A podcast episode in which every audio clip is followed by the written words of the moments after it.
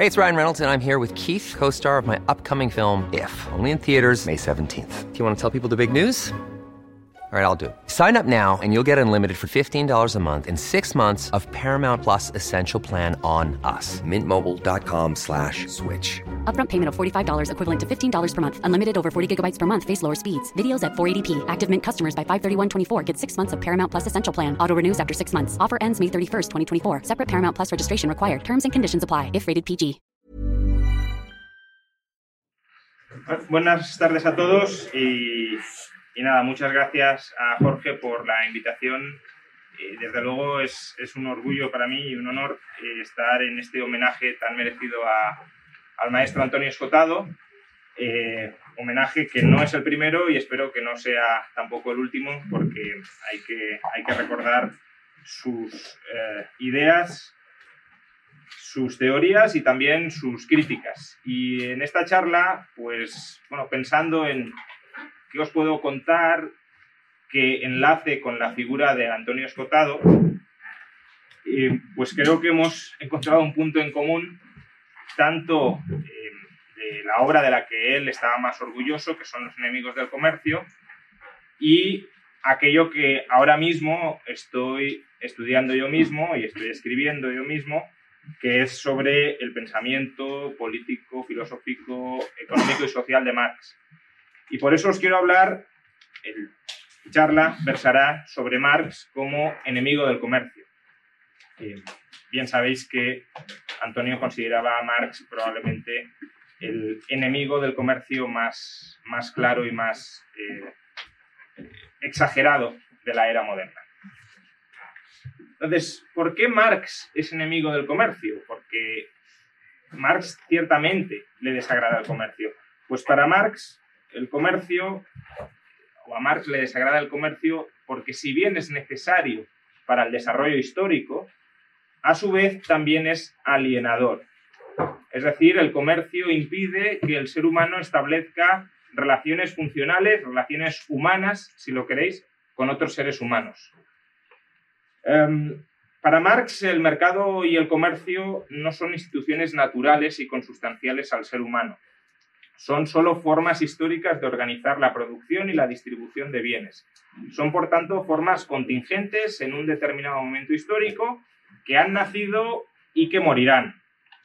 En particular, lo que caracteriza a esta forma de organizar la producción y la distribución de bienes, el fundamento de la sociedad burguesa es la propiedad privada, la propiedad privada de los medios de producción.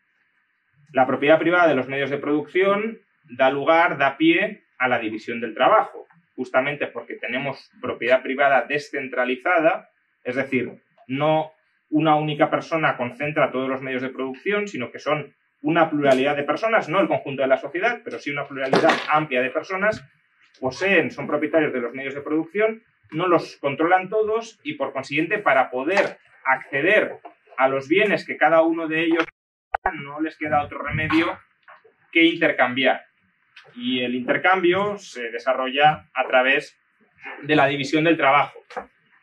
Eh, cada persona se especializa en producir un determinado bien en el que es especialmente bueno o especialmente capaz de desarrollar y posteriormente ese bien, que no es un bien para sí, no es un valor de uso para sí mismo, sino que es un valor de uso para los demás, lo lleva al mercado lo intercambia a través del mercado.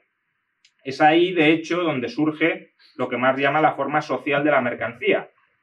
La mercancía es simplemente una especie de traje, de vestido, con el que se recubre a los bienes. Los bienes no tienen por qué ser mercancías. Los bienes podrían ser productos que producimos para nosotros mismos y que consumimos nosotros mismos o que producimos en común con otras personas, por ejemplo, en una comuna, y los distribuimos internamente dentro de la comuna. Los bienes se convierten en mercancías cuando se llevan al mercado para ser intercambiados por otros bienes, es decir, cuando no son valores de uso para su productor y por tanto se quieren intercambiar por otros bienes que tampoco son valores de uso para su productor, pero sí para la otra parte que intercambia. Es decir, lo que caracteriza a la mercancía es la producción de bienes por parte de personas privadas separadas e independientes, no la producción en común, no la producción social o inmediatamente social, sino la producción descentralizada, la producción separada y su intercambio de esos productos a través del mercado. Dice Marx textualmente, los valores de uso, los bienes, se convierten en mercancías solo porque son productos de trabajos privados ejecutados independientemente los unos de los otros. Cada uno produce separadamente y posteriormente intercambia lo que produce. Eso es el comercio. El comercio es intercambiar lo que yo he producido porque soy muy bueno produciendo, pero no quiero para mí, por lo que tú has producido y no quieres para ti, pero yo sí quiero. Y si tú quieres lo que yo he producido, pues llegamos a un acuerdo que es mutuamente beneficioso para ambas partes. El comercio es el intercambio de los excedentes de producción, de aquello que producimos por encima de lo que queremos consumir personalmente. Y en las sociedades de mercado desarrolladas, en las sociedades capitalistas, nos hemos especializado hasta tal punto en la división del trabajo que cada uno de nosotros ya no produce prácticamente nada para sí mismo. Todo lo que produce es para los demás y produciendo para los demás accede a los bienes que otros han producido y que quieren para sí. Pues bien, esta forma de organizarse, de organizar la producción y la distribución de, de, bienes, de valores de uso, es, como os decía, una forma históricamente contingente, no ha existido siempre, por ejemplo, en el tribalismo, pues la gente no producía, dice Marx, mercancías. La, tribu producía de manera conjunta, cazaban un elefante y se lo comían entre ellos, se lo distribuían entre ellos, pero no intercambiaban internamente dentro de la tribu. Era producción en equipo y distribución por parte o hacia los miembros de ese equipo, de esa tribu. En el esclavismo, en la relación dueño-esclavo, tampoco había producción de mercancías. El dueño era el propietario del esclavo, el esclavo era una cosa del dueño y por tanto lo trataba como si fuera una herramienta, una herramienta que no instrumentaba directamente el, esclavista, pero que producía para el dueño. No había intercambio, no había comercio. Había coacción, había sometimiento y había, eh, por tanto, extracción directa, visible, clara del producto del esclavo. Pero estos modos de producción históricos, también el feudalismo, donde tampoco hay un intercambio amplio de mercancías, aunque sí restringido, estos modos de producción históricos terminan desapareciendo y terminan dando lugar al, a la sociedad de mercado, a la sociedad mercantil, y en su forma más refinada, más avanzada, al capitalismo. ¿Y por qué Marx pensaba que el comercio, la sociedad mercantil, el mercado y por supuesto el capitalismo eh, es alienador, degrada al ser humano? Pues porque considera que va en contra de su naturaleza comunal. El ser humano es un ser social y es un ser, dice Marx, o aspira Marx, a que viva en comunidad, pero integradamente en comunidad. Es decir, donde cada uno de nosotros seamos y nos identifiquemos como una parte de la comunidad y por tanto donde no busquemos nuestro beneficio personal, nuestro fin individual, nuestro fin egoísta, sino que persigamos los fines de la comunidad, del conjunto, que seamos verdaderamente una sociedad fraterna, solidaria, donde no haya intercambio en el sentido de yo me relaciono contigo porque me beneficias a mí y yo te beneficio a ti, sino que yo me relaciono contigo porque eso es beneficioso para ti y yo me entrego a ti porque formas parte de esa misma em, comunidad. De hecho, para Marx, esa es la forma o sería la forma natural de relacionarse de las personas si no estuvieran sometidas a instituciones como el mercado que, como os he dicho antes, las alienan. Y las alienan porque históricamente el ser humano tiene que desarrollar sus capacidades productivas y esas capacidades productivas necesariamente se tienen que desarrollar durante una determinada etapa histórica a través del mercado y a través del capitalismo. Pero en el principio de la humanidad, como ya os he dicho, las personas no producían a través del mercado, ni distribuían a través del mercado, y como luego veremos, Marx aspira a que en el futuro, una vez, digamos, regresemos al principio de la historia, pero sin ser exactamente el principio de la historia, es decir, un modo de vida comunal, pero tecnológicamente avanzado, pues ahí de nuevo los seres humanos volverán a expresarse tal cual son y tal cual son es perseguir el bienestar social, no el bienestar propio. Como decía, en la sociedad de mercado, para Marx, los individuos intercambian coaccionados. ¿Coaccionados por qué? Pues coaccionados por la necesidad. El ser humano busca su interés egoísta y reducido porque no le queda otro remedio dentro de esas estructuras económicas. Solo piensa en sí mismo, solo piensa en su supervivencia, solo piensa en mejorar por sí solo, porque es lo único que puede hacer dentro de esa sociedad de mercado. Dice Marx, el vínculo entre los individuos que intercambian se funda en cierta coerción, pero esta coerción solo es, por un lado, la indiferencia de los otros ante mi necesidad como tal. Es decir, que si yo no tengo nada que ofrecerles, pues conmigo no intercambia nadie porque no se preocupa nadie por mí. Por otra parte, en la medida en que estoy determinado y forzado por mis necesidades, es sólo mi propia naturaleza, que es un conjunto de necesidades e impulsos, lo que me coacciona, y no algo ajeno a mí. Precisamente desde este punto de vista, también yo violento al otro, lo empujo al sistema de intercambio. Básicamente, en lugar de reunirnos, de asociarnos, de cooperar voluntariamente entre todos nosotros, lo que hacemos es condicionar el do des. Yo doy si tú das, pero si tú no das, yo no doy absolutamente nada. No hay intercambio, no hay reciprocidad. Y por tanto, aunque haya necesidad por una parte, si la otra parte no quiere dar a cambio de nada, pues no habrá intercambio y habrá necesidad no satisfecha. Pero no pensemos que para Marx es posible abandonar el mercado y el capitalismo sin más. El mercado y el capitalismo, como os decía, desempeñan una fase, una etapa, una función histórica de desarrollar la productividad de la sociedad eh, hasta llegar como luego veremos, al modo de producción comunista, donde sí, donde el trabajo es hiperproductivo y donde ya vivimos todos en plena comunión universal. No se puede abandonar sin más el capitalismo hasta que el capitalismo no nos haya vuelto a todos suficientemente productivos como para poder abandonarlo sin necesidad de recurrir a la división del trabajo, sin necesidad de recurrir a la propiedad privada, sin necesidad de recurrir incluso a la explotación y a la acumulación de capital a través de la explotación. En la sociedad de mercado, los lazos sociales, dice Marx, quedan ocultos, quedan eh, escondidos detrás de una especie de espejismo.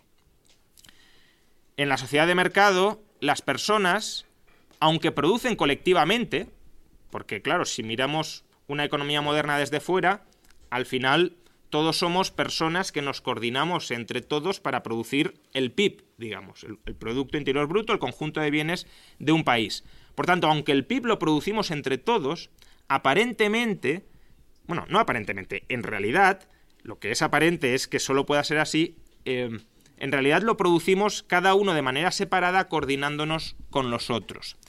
Y esto es lo que Marx denomina, es un término que quizá habréis escuchado en alguna ocasión, fetichismo de la mercancía. ¿Qué es el fetichismo de la mercancía? Convertir a la mercancía en un fetiche. En lugar de relacionarnos directamente con otras personas, en lugar de formar equipos de producción deliberados conscientes, donde entre todos eh, producen y distribuyen lo que producen de manera eh, deliberada, de manera planificada, lo que hacemos es producir individualmente mercancías que llevamos al mercado, que es como un gran velo que esconde la realidad de las relaciones sociales, y esas mercancías las intercambiamos con otras mercancías sin llegar a interactuar directamente entre productores. Tú produces, tú produces, pero ¿cómo relacionáis vosotros dos? Solo entráis en contacto a través de las mercancías. Es como si yo te diera algo, no te viera tú coges ese algo y dejas a cambio lo que yo me tengo que llevar. Como si no entráramos nunca en contacto, como si la única forma en, el, en la que las personas se pudiesen relacionar productiva y distributivamente fuera a través de ese contacto eh, absolutamente impersonal y cosificado. Dice Marx, la sombra religiosa sobre el mundo real únicamente se desvanecerá cuando las relaciones prácticas de nuestro día a día las relaciones entre persona y persona, o entre persona y naturaleza, se nos presenten de un modo transparente y racional. Este velo místico solo se retirará del proceso social de la vida, esto es, del proceso material de producción, cuando ese proceso material de producción, cuando la economía, se haya controlada de manera consciente y planificada por hombres libremente asociados. Es decir, solo desaparecerá el fetichismo de la mercancía bajo el comunismo, cuando no nos relacionemos entre nosotros a través de cosas, sino que nos relacionemos entre nosotros directamente. Cuando, de manera deliberada y planificada, eh, decidamos qué producir, cómo producir y para quién producir, sin someternos a ese dictador impersonal que para Marx es el mercado. Una fuerza que nadie controla, que está por encima de todos y que nos indica qué debemos hacer y qué no debemos hacer. De hecho, para Marx, el, grado máximo de fetichismo, es decir, el grado máximo de separación de la, o de ruptura de las relaciones humanas y cosificación de esas relaciones humanas en objetos que las subsumen, es el fetichismo del dinero. ¿Qué significa el fetichismo del dinero? Pues que el único objetivo en una sociedad de mercado es conseguir dinero. Y por tanto, el dinero es el Dios, dice Marx, al que todos le rezan. El Dios sobre o ante el cual todos agachan la cabeza. Señala Marx. La relación misma entre los objetos, la actividad del hombre eh, con otros hombres, se convierte en la actividad de una entidad exterior al hombre y superior a él. A través de este mediador extraño a él, el dinero, el ser humano pasa a considerar su voluntad, su actividad y su relación con otros hombres como una fuerza independiente de él y de ellos. Es decir, en lugar de decir, oye, eh, ¿por qué nos dejamos someter por este ente extraño que no es nadie en concreto? ¿Por qué no nos asociamos libremente y tomamos la decisión libre de qué queremos producir y para quién queremos producir? ¿Por qué nos tenemos que someter a esto que nadie controla y que nos esclaviza a todos? Su esclavitud alcanza, pues, así el punto culminante, y no cabe duda de que este mediador, el dinero, se convierte ahora en un dios real, ya que es el mediador, es la fuerza real sobre todo aquello que media conmigo. El culto a ese dios pasa a ser un fin en sí mismo. Los objetos que se alejen del mediador pierden su valor, es decir, lo que no podemos intercambiar por dinero no vale nada. Solo tienen pues valor en cuanto representan al mediador aun cuando en un comienzo pareciera que el mediador tenía valor solo en la medida en que él los representaba a ellos. Es decir, parecía que el dinero tenía valor porque nos servía para acceder a mercancías, pero al final termina siendo que las mercancías tienen valor porque nos permiten acceder a dinero, porque el único objetivo es acceder al dinero, porque el dinero se trata de un ser omnipotente, que degrada a todos los dioses humanos y los convierte a todos ellos en mercancías. Dice Marx, mi fuerza llega hasta donde llega la fuerza del dinero. Las cualidades del dinero son mis propias cualidades y mis fuerzas esenciales. Yo soy feo, pero puedo comprarme a las mujeres más bellas del mundo. Por consiguiente, yo no soy feo, porque el dinero anula los efectos de mi fealdad. El dinero les da a las personas poderes que no son, o fuerzas que no son naturales a ellas mismas, porque el dinero consigue someter a otros individuos. Si tengo la vocación de estudiar pero carezco de dinero para ello, entonces no tengo vocación de estudiar. Si mi vocación no es efectiva, si no la puedo pagar, entonces no tengo auténtica vocación. Es decir, que mis únicas preferencias son aquellas que yo puedo costearme en el mercado. Dice Marx, el dinero ha despojado de su valor al mundo entero, tanto al mundo de los hombres como a la naturaleza. El dinero es la esencia enajenada del trabajo y de la existencia humana. Es la esencia ajena que lo domina y a la que le rinde todo el mundo culto. Por tanto, en el mercado, básicamente, nos sometemos todos al dios dinero y todos buscamos dinero, dinero, dinero y hacemos lo que sea por conseguir dinero. Y eso lo hacemos de manera separada, de manera independiente, sin ningún tipo de control racional sobre ni el, mercado y sobre el dinero.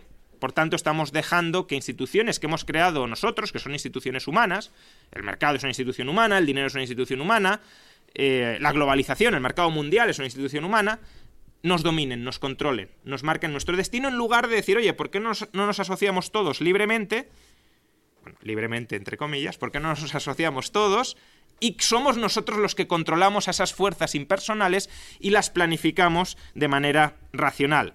Y ese es el objetivo último de Marx, abolir la propiedad privada, abolir la división del trabajo, abolir el comercio, abolir la mercancía. El comunismo es todo esto, es la ausencia de propiedad privada, de división del trabajo, de mercado, de mercancía y de dinero. Y esto Marx lo declara en numerosísimas ocasiones. En el manifiesto comunista, por ejemplo, dice claramente que la principal misión o el principal objetivo de todo comunista es abolir la propiedad privada. En la ideología alemana también podemos leer, con la apropiación de todas las fuerzas productivas por el conjunto de individuos, la propiedad privada llega a su final. Es decir, que en el comunismo no hay propiedad privada sobre los medios de producción. Lo digo porque es verdad que puede haber propiedad privada sobre algunos bienes de consumo básicos. Eh, esos, en teoría, se pueden reservar para el consumo personal. Ahora, si son bienes de consumo personal que puedan usarse productivamente y los quieres utilizar productivamente, entonces ahí ya no. Porque entonces ya puedes terminar explotando a otras personas. Por ejemplo, si yo tengo un ordenador, pues lo puedo utilizar eh, no para dar clases online y cobrar por ellas, sino para pues, jugar a algún videojuego que habrá producido alguna eh, empresa pública o alguna comuna eh, socialista. No solo eso, no solo se trata de abolir la propiedad privada, como os decía, sino también la división del trabajo, entendiendo por trabajo aquellas actividades que yo no realizo porque quiero, porque me autorrealizan, sino aquellas actividades que he de realizar para cubrir mis necesidades. Eh, fijaos en la imagen bucólica, claramente bucólica, que narra Marx sobre cómo sería, o cómo será, no sería, será, porque eh, recordad que no estamos hablando de ideales, estamos hablando de profecías que se van a cumplir de leyes indefectibles de la historia. Pues ¿cómo será el comunismo?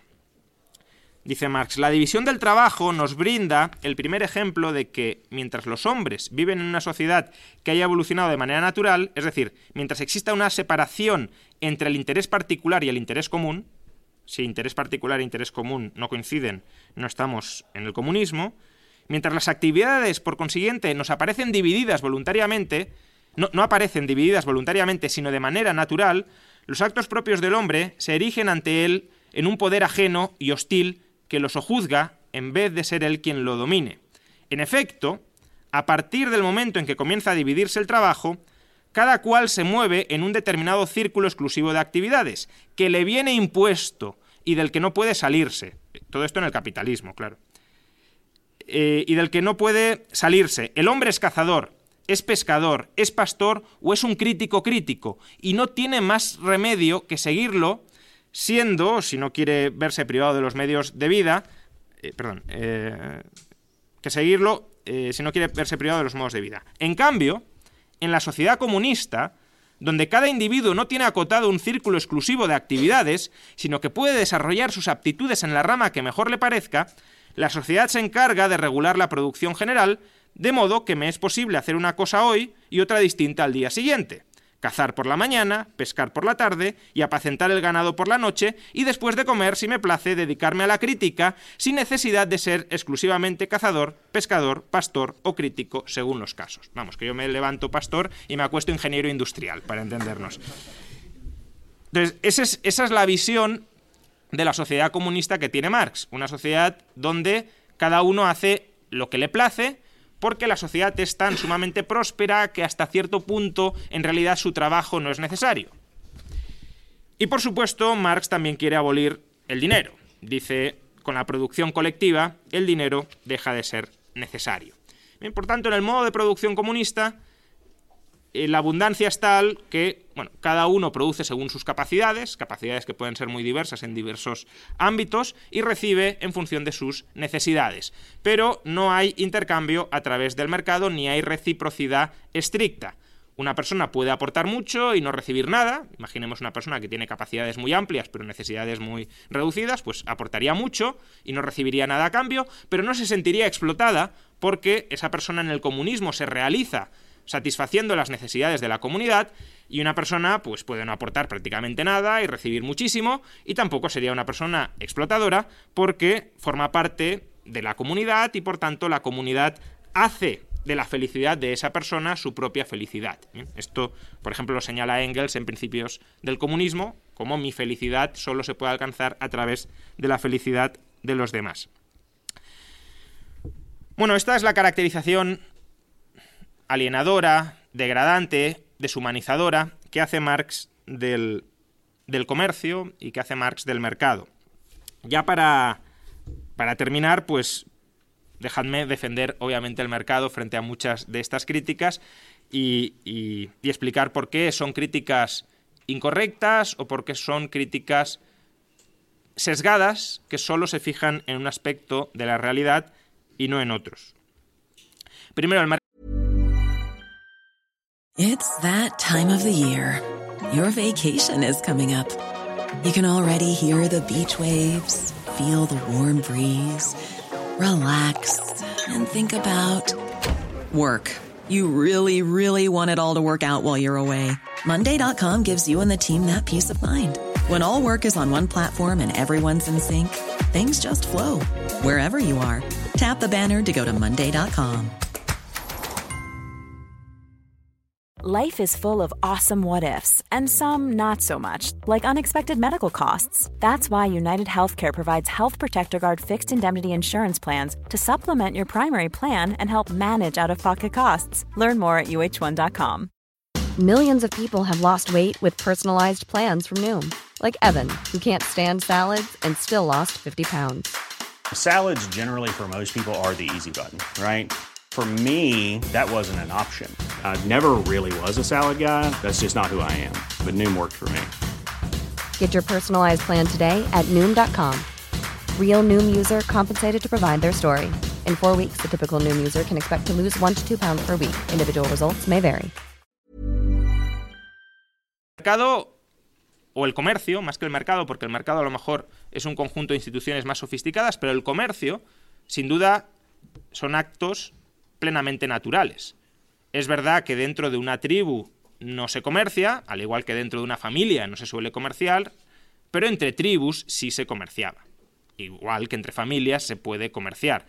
Obviamente Marx descarta que haya comercio en la sociedad comunista del futuro porque no olvidemos que la sociedad comunista del futuro es la comuna mundial. Es la disolución de todas las razas, de todas las naciones, de todas las clases y por tanto todos somos una familia universal y dentro de una familia pues no se suele comerciar.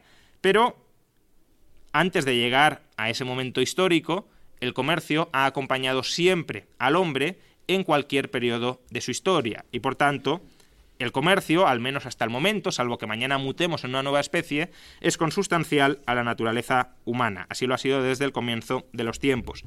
En segundo lugar, el mercado es voluntario. Marx toma una definición de coacción que es mis necesidades me coaccionan. Pero la coacción se refiere a las relaciones entre personas, no a las relaciones de yo conmigo mismo. Eh, yo me puedo ver coaccionado pues por mi impaciencia, por ejemplo, pero eso es un uso del término coacción distinto a coacción referida a relaciones interpersonales, referida a normas jurídicas. Las normas jurídicas no regulan o no deberían regular qué hago yo conmigo mismo. Regulan o deberían regular aquello que unos les hacemos a otros o aquellos que unos, que, unos no debemos hacerle a los otros y viceversa. De hecho, el propio Marx reconoce que el, el mercado, hasta cierto punto, amplía la esfera de libertad o la esfera de independencia frente a modos de producción anteriores. Obviamente, ¿cómo va a negar que una persona en el mercado es más libre que un esclavo, por ejemplo. Incluso, en muchos aspectos es más libre que dentro de una tribu donde las relaciones de sangre te sometían absolutamente. Una persona no podía salir de la tribu porque saliendo de la tribu estaba muerta. Tenía que someterse permanentemente a la tribu, con lo cual, bueno, ¿hasta qué punto podemos hablar ahí de libertad? En cambio, en las sociedades de mercado amplias, eh, pues podemos relacionarnos con quien queremos, establecer relaciones cooperativas con quien queremos y no estamos sometidos al lugar donde hemos nacido, a las costumbres de donde hemos nacido, a las relaciones de sangre que nos hemos encontrado. Pero claro, Marx dice, sí, el mercado elimina las relaciones de dependencia personales, la servidumbre, la esclavitud, las relaciones de sangre, pero genera relaciones de dependencia objetivas. Es decir, nos sometemos a las cosas, a ese monstruo gigantesco que es el mercado. Pero el mercado simplemente es otras personas que nos piden cooperar con nosotros para que ellas, para que nosotros podamos cooperar con ellas. Por tanto, no es que nos sometamos a una fuerza impersonal, nos sometemos al deseo de los demás al igual que los demás se, se, someten a nuestro deseo. La reciprocidad es exactamente eso. Nos relacionamos si ambos queremos relacionarnos y si ambos creemos que salimos ganando. Lo contrario sería imponerle nuestra voluntad a los demás. Si yo me pudiese relacionar con alguien que no quiere relacionarse conmigo, por ejemplo, tú has producido un televisor, dámelo, bueno, ¿y qué me das a cambio? No te doy nada, te lo quito por la fuerza para no someterme al mercado. Pues eh, obviamente seríamos nosotros quienes estaríamos coaccionando y rapiñando a esa persona. Por tanto, la ausencia de dependencia objetiva en realidad es dependencia personal. Cuando, cuando Marx rechaza la dependencia objetiva, en realidad está defendiendo las relaciones de dependencia personal, pero camufladas bajo el comunismo. Claro, como en el comunismo todo es fraternidad y no hay antagonismos económicos, dice Marx, pues claro, nadie explota a nadie. Pero ¿qué pasa si yo me quiero salir de la comuna comunista? Si yo me quiero, por ejemplo, secesionar, separar, asociar con otros, pues ahí no puedes, claro, porque tus intereses egoístas no pueden ir contra los intereses comunales. Es más, ni siquiera tú mismo querrás. Y si quieres ya te reeducaremos y a lo largo de mucho tiempo terminarás no queriendo. Eh, bueno, ese es el hombre nuevo comunista que, pensad que para Marx las condiciones materiales determinan la conciencia. Por tanto, unas condiciones materiales distintas determinarán una conciencia distinta y dejaremos de ser egoístas y empezaremos a eh, ser plenamente solidarios y altruistas. El mercado, además, es pacífico. Es decir, el mercado es una forma de establecer relaciones entre personas distintas de la guerra ya sabéis que Oppenheimer distinguía entre medios económicos y medios políticos. Los medios económicos son las relaciones voluntarias entre personas, los medios políticos son las relaciones de fuerza entre personas. Más o menos sería la dependencia objetiva de la que hablaba Marx, relaciones voluntarias, y la dependencia personal, el sometimiento de unas personas a otras. También podríamos decir que el mercado es altruista, aunque esto con ciertas comillas. Em, yo a veces digo que el mercado es estructuralmente altruista, aunque es un término desde luego potencialmente equivocado o, que puede dar lugar a equívocos, Bigstead hablaba de que el mercado es no tuista. ¿A qué nos referimos con esto? El mercado no es ni puramente egoísta ni puramente altruista. No es egoísta porque para satisfacer mis necesidades yo tengo que satisfacer las necesidades de los demás. Por tanto, yo integro, digámoslo así, en mi función de preferencias las preferencias de otros. Y si no integro en mi función de preferencias las preferencias de otros, yo no satisfago mis preferencias a través del mercado. Por tanto, estructuralmente estoy coaccionado, diría Marx, a tener en cuenta a los demás, a tener que satisfacer las necesidades de los demás, de aquellos otros que van a satisfacer mis necesidades. Entonces, no es puramente egoísta, pero desde luego tampoco es puramente altruista. Es decir, yo no voy al mercado a entregar lo que produzco de manera plenamente desinteresada. Pero tampoco voy a saquear lo que han producido otros por la fuerza. Por tanto, son relaciones mutuamente beneficiosas. Yo te beneficio a ti si tú me beneficias a mí. Además, el mercado expande la esfera de cooperadores potenciales o posibles. Cuando Marx critica el fetichismo de la mercancía, es decir, que las personas no se relacionen directamente y se relacionen a través de las cosas, no sé hasta qué punto se da cuenta de que eso posibilita que la esfera de cooperación social sea muchísimo más amplia de lo que sería en otro caso. Y ya no hablo técnicamente, ya no me estoy metiendo en el ámbito del cálculo económico, de si sería posible planificar deliberadamente, centralizadamente, eh, los términos de producción y de intercambio de millones de personas. Estoy hablando incluso moralmente o en cuanto a actitudes personales y de tolerancia y de respeto a los demás. Eh, a través del mercado, republicanos que odian, pongo este ejemplo por el reciente caso de Trump, eh, republicanos que odien a los chinos, están cooperando socialmente con los chinos. Y chinos que odian a los estadounidenses están cooperando con los estadounidenses. Si tuviesen que hacerlo codo con codo, probablemente no lo harían. Probablemente las diferencias étnicas, culturales, las diferencias sobre la visión del mundo, los propios intereses nacionales y nacionalistas de unos y otros darían al traste con esa cooperación. Por tanto, lo que permite que cooperemos miles de millones de personas simultáneamente es que cooperamos sin mirarnos personalmente a la cara. Cooperamos impersonalmente. Y eso, insisto, expande enormemente la esfera de los intercambios.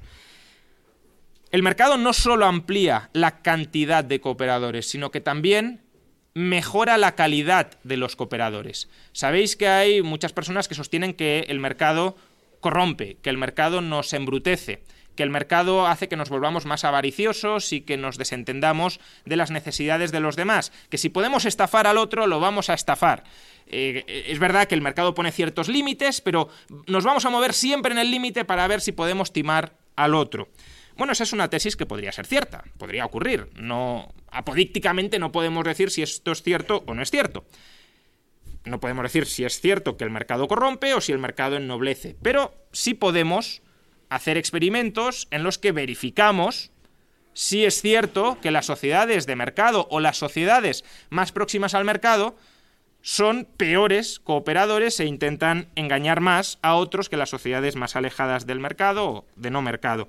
Y esto lo han hecho diversos antropólogos o diversos eh, neuroeconomistas. Por ejemplo, tenemos a Paul Zack de Moral Markets, que tras estudiar sociedades pequeñas, lo que ha encontrado es que aquellas tribus, aquellas sociedades que todavía no se han incorporado ni mucho menos a la edad moderna, pero que sí tienen algún tipo de cercanía con sociedades modernas, aquellas tribus, pequeñas sociedades que están más cerca de sociedades de mercado, suelen ofrecer tratos más justos cuando se les presentan tratos. Es decir, que tienen un sentido de justicia y de equidad más desarrollado que las sociedades que no están expuestas en el mercado. ¿Por qué razón? Pues previsiblemente porque el mercado nos habitúa a negociar y nos habitúa a la reciprocidad. Por tanto, yo a través del mercado espero que tú cumplas y sé que tú vas a esperar que yo cumpla.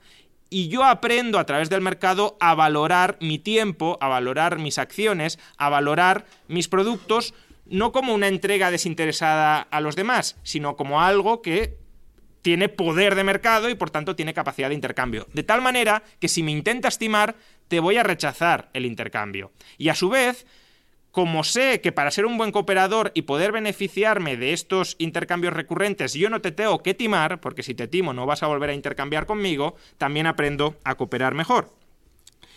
Y un resultado más eh, muy similar encuentran Joseph Heinrich y Herbert Gintis, que aquellas sociedades tribales más expuestas a los mercados se muestran más cooperativas y tienen mejores percepciones de equidad y reciprocidad.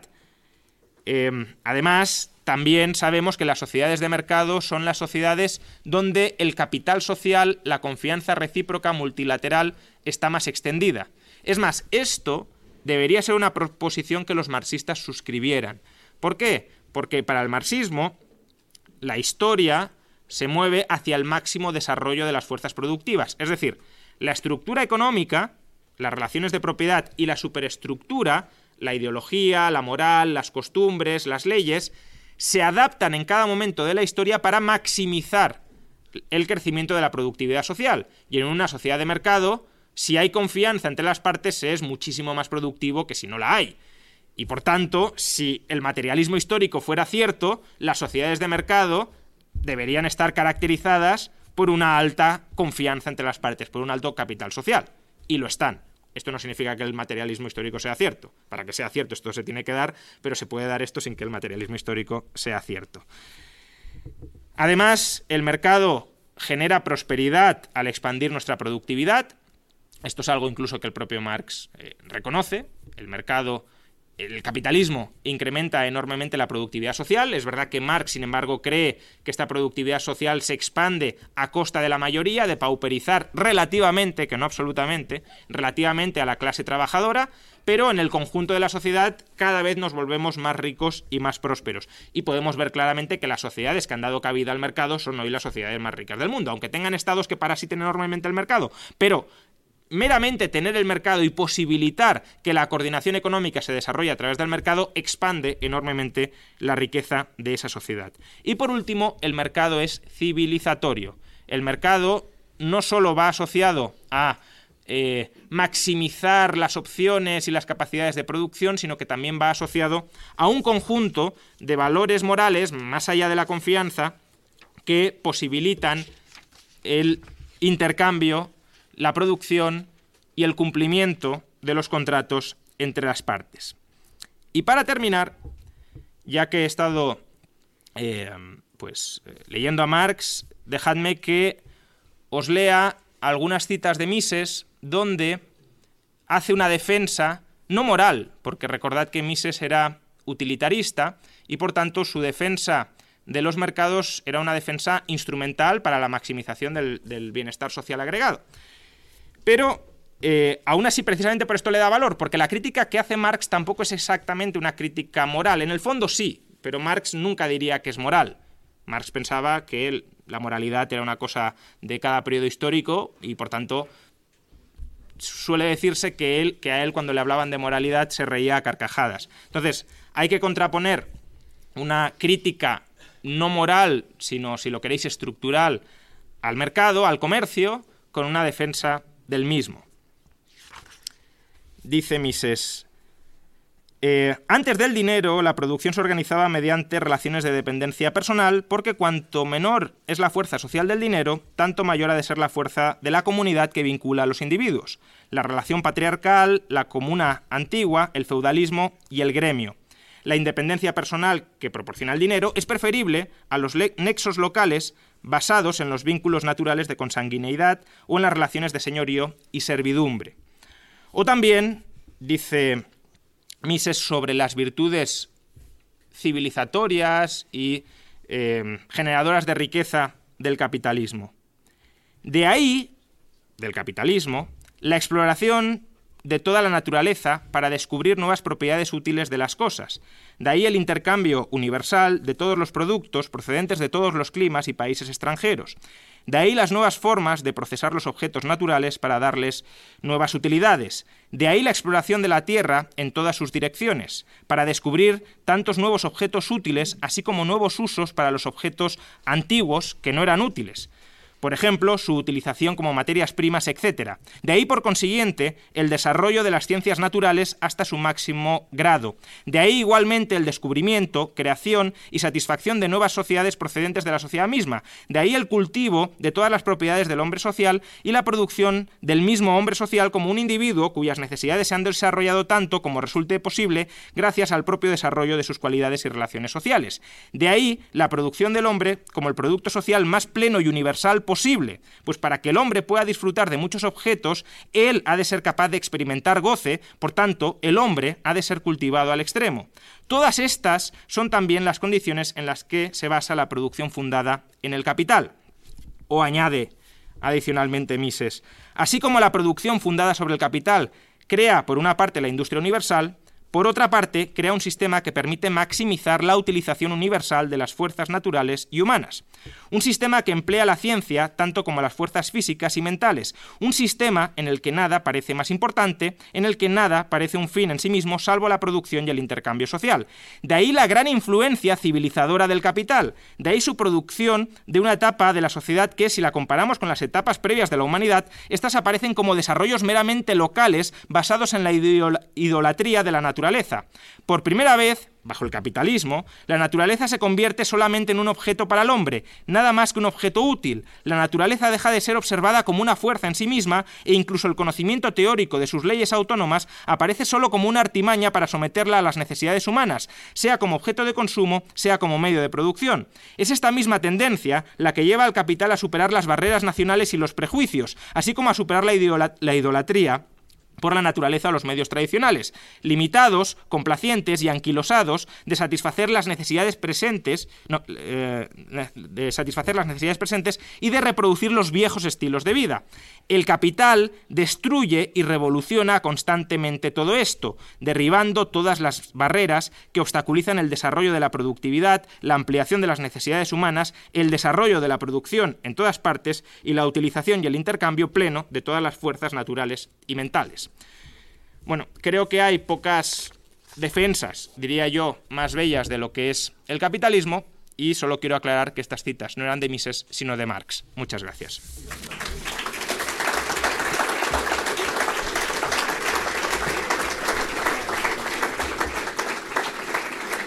Hay preguntas. Eh, buenas tardes, Muchas gracias por eh, la conferencia. Em, te sigo desde hace mucho tiempo y em, en mi deseo de seguir profundizando sobre las ideas eh, liberales, em, me, en un tiempo que me planteé el caso de, por ejemplo, las personas eh, discapacitadas. Eh, bien comentas que el mercado es altruista, ni egoísta ni altruista. ¿Qué pasaría? O sea, una de tus críticas contra una socialdemocracia es, vale, esto el liberalismo no lo soluciona, pero una, una socialdemocracia tampoco. En el caso de las personas discapacitadas, creo que eh, las inversiones que hay que hacer, por ejemplo, para que unos edificios estén bien adaptados para estas personas o eh, la investigación, de todas demás, creo que eh, en un mundo liberal sé que podrías decirme, bueno, mm, podrían surgir iniciativas privadas que voluntariamente quisieran para esto. Claro, una persona que igual se desarrolla en su vida y, acaba siendo paralítica, pues ha podido igual eh, ahorro y tal, pero una persona que nace totalmente discapacitada, que no tiene esos medios, en una sociedad que no, que no quieren, que no, voluntariamente no se quiere pagar, creo que me estás entendiendo. Sí, sí, sí, totalmente. Eh, ¿Cómo se podría solucionar esto? Que creo que con la socialdemocracia eh, sí que actualmente se está, pues, plazas de parking cerca de, de los sitios ¿Por qué podría haber un interés capitalista en favorecer esto?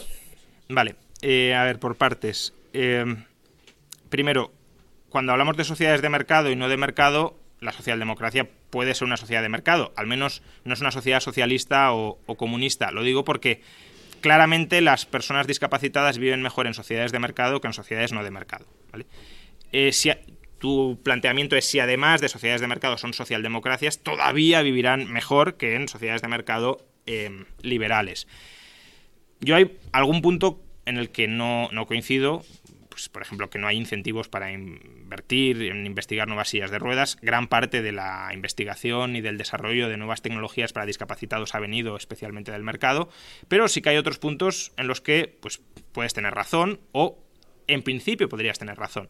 Es decir, eh, ¿Habría inversiones para, por ejemplo, adaptar los edificios para personas discapacitadas? Pues eh, claro, si tomamos una concepción del mercado muy, muy fría y productivista, eh, pues no, porque si eso no da rentabilidad, no se haría. Y si da rentabilidad, por ejemplo, que algún discapacitado tenga mucho dinero porque y quiera acceder a un edificio y esté dispuesto a pagar, entonces sí. Sin embargo, creo que esa es una visión, ya digo, muy, limitada de lo que puede llegar a ser el mercado. Claro que el mercado puede ser eso. El mercado al final es una institución para eh, coordinar eficientemente la producción y la distribución de mercancías. Y si tenemos una sociedad que es tremendamente egoísta y que se despreocupa de los demás y que únicamente recurre al mercado para maximizar su bienestar individual, pues sí, se podría dar esa, esa situación. La cuestión es si el mercado nos convierte en ese tipo de individuos o si somos así y el mercado únicamente exterioriza lo que en otros ámbitos fuera del mercado exteriorizaría igualmente. Entonces, imagínate una socialdemocracia, democracia, compuesta por personas mayoritariamente egoístas y que se despreocupen de los discapacitados. Pues entonces tampoco votarían a favor de este tipo de ayudas. Claro. Por, por tanto, si la mayoría de la sociedad sí valora o sí quiere que los edificios estén adaptados para personas discapacitadas, la cuestión es, ¿esas personas no podrían hacer valer sus preferencias a través del mercado? Creo que hay una pequeña diferencia. O sea, cuando lo hacen a través de quitarnos los impuestos directamente, mucho más fácil. O sea, mucha gente que siente que ese dinero no, ya no es suyo nunca más. Es mucho más fácil de esa monedero global decir, oye, pues sí quiero que hagan esto. O sea, bueno, pero podrían votar que les quitaran menos dinero. O sea, ¿cómo, perdón? Sí, quiero decir que en democracia podrías decir no me quites tanto dinero porque yo no quiero que se gaste en ayudas sociales, por ejemplo, y, no me quites tanto porque yo soy egoísta. Claro, o sea, por eso te digo que, que al final un Estado mm, totalmente minarquista, no sé si... No, claro, pero, o sea, lo que yo estoy diciendo es que si, si la mayoría de la población es egoísta y no se preocupa por los discapacitados, esas preferencias egoístas también las pueden expresar a través del voto y también pueden poner barreras a que se recaude mucho dinero de esa sociedad para destinarlo ya no solo a discapacitados, sino a muchos otros fines de ayudas sociales. yo creo que eh, la sociedad civil, quizá más que el mercado, sí tiene herramientas, en ocasiones incluso diría demasiado poderosas, para mm, conseguir imponerse frente a otros, imponerse no coactivamente, pero sí a través de presión social, eh, si quiere que algunos fines se alcancen. Tenemos el caso de la cultura de la cancelación. Eso no es una cancelación que se lleve a cabo a través de leyes estatales, en algunos casos sí, pero es una cancelación a través de presión eh, social muy fuerte e incluso presión social que, puede atentar contra mm, no la libertad de expresión como tal, pero sí la autonomía para expresarte y por tanto puede empobrecer el debate y, la pluralidad dentro de una sociedad. Entonces, de la misma manera que puede haber cancelaciones por mm, cualquier tontería que no debería haberlas, podría haber cancelaciones de, oye, este edificio no está adaptado para discapacitados. ¿Mm? Es decir, la cuestión es cuáles son los instrumentos a través de los cuales, instrumentos institucionales a través de los cuales las preferencias sociales se trasladan a acciones de los demás. Eh, si tú crees que la mayoría de la sociedad no está interesada en ayudar a discapacitados, entonces estás de alguna manera abogando por algún tipo de despotismo ilustrado. Es decir, donde los líderes iluminados sí se preocupan por los discapacitados en contra de las preferencias mayoritarias de la gente. Si crees que la gente de manera amplia, no necesariamente unánime, pero de manera amplia, sí quiere que haya determinados tipos de ayudas, transferencias, em, adaptaciones para discapacitados, eh, no veo grandes o enormes costes de transacción, por decirlo en terminología económica, para que a través del mercado o de la sociedad civil, si lo quieres, se terminen imponiendo esas preferencias en la, en la negociación. Sé que puede parecer más fácil y más directo, oye, te quito el dinero y lo doy, pero es que eso es fácil porque hoy interiorizamos que se puede quitar el dinero a los demás y se le puede dar a otros, pero en otro tipo de sociedad donde hubiese mucha aversión a que te quitaran el dinero, esa vía no la veríamos tan fácil y veríamos más fácil otro tipo de vías como el asociacionismo civil. Bueno, pues... bueno, una, una